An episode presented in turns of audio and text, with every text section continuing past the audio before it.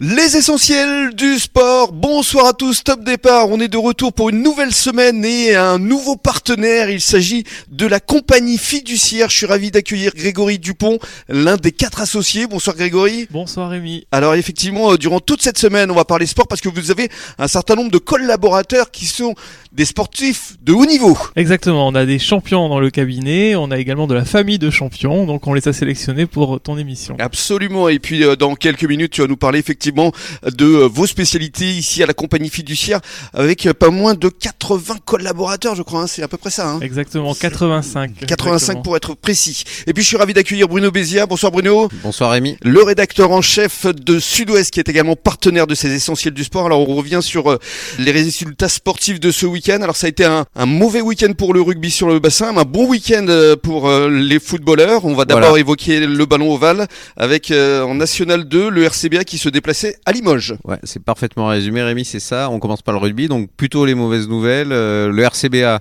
eh bien, il y avait une belle série de, victoires, un quatre victoires d'affilée. Euh, ben, il a mis fin à Limoges. Malheureusement, il s'est incliné euh, logiquement, hein, 18 à 3. Alors bon, c'est pas une contre-performance non plus. euh, Non, parce que Limoges, voilà, parce que Limoges était quand même une hein. grosse équipe, Mm. que le RCBA avait gagné avant l'Admezan, qui était aussi Mm. une grosse équipe, qui sont quand même sortis de la zone rouge, euh, voilà, et qu'ils restent en, en fin de tableau. Mais ça reste une défaite, on va dire, allez, logique. Oui. Mais ce que je ne comprends pas, c'est l'absence de Jean-Baptiste Claverie. Parce que Ben depuis qu'il était revenu, Oui. ça a cartonné, souvent grâce à lui d'ailleurs. Oui, et là, il était même pas sur la feuille de match. Bah oui, il faudrait éclaircir ce mystère, Ouais. effectivement. Il doit y avoir une raison tout- toute simple. Il faudrait hein. mettre les- la rédaction de Ouais. Sud-Ouest là. Voilà. Alors effectivement, ils sont inclinés euh, 18 à 3 et on en reparlera avec euh, Jérémy euh, Irigoyen-Berry, euh, l'entraîneur des espoirs, hein, qui sera avec nous euh, durant la semaine. On parle de l'UAGM. Alors là encore, euh, malheureusement, une, une débâcle hein, face à Salle. Bah ouais, c'était le grand derby, euh, match retour. Euh, Gujan recevait Salle. Euh, eh ben, Salle confirme lui qu'il a bien sa place dans cette poule fédérale. Ah oui. Il a écrasé ce derby incontestablement. Mm, mm, mm. 39-9. Ben c'est pour Gujan, euh, c'est confirme malheureusement leur euh, leur, leur place, de, de lanterne rouge. euh, Mm.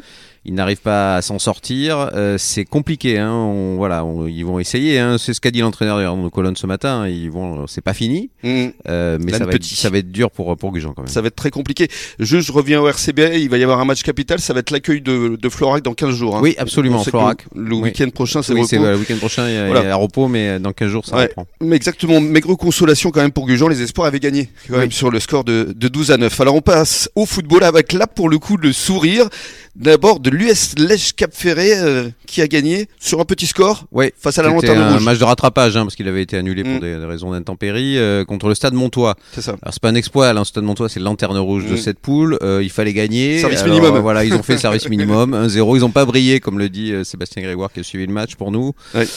Mais pour Lège, l'important sont les points et cette cinquième victoire d'affilée quand même dans cette poule, hein, ce qui les, les place assez bien à la cinquième place. Et puis en régional 1, le FCBA accueillait le Stade Bordelais 2. Voilà, Stade Bordelais 2, plutôt une bonne performance pour le FCBA, euh, Mhm. avec un, un but de Enzo Giuliani. Giuliani. Le FCBA s'est imposé face à ce Stade Bordelais. euh, voilà, une courte victoire, mais quand même, Mais une compte, victoire c'est la importante, victoire. hein, C'est Parce important, que effectivement. Stade Bordelais Parce quatrième. que le Stade Bordelais quatrième, donc c'était important de l'emporter. C'est une bonne nouvelle hein, dans ce Et qui de est une rester course devant. à, à la première place. Mm. Et donc le FCBA reste devant le Stade Bordelais.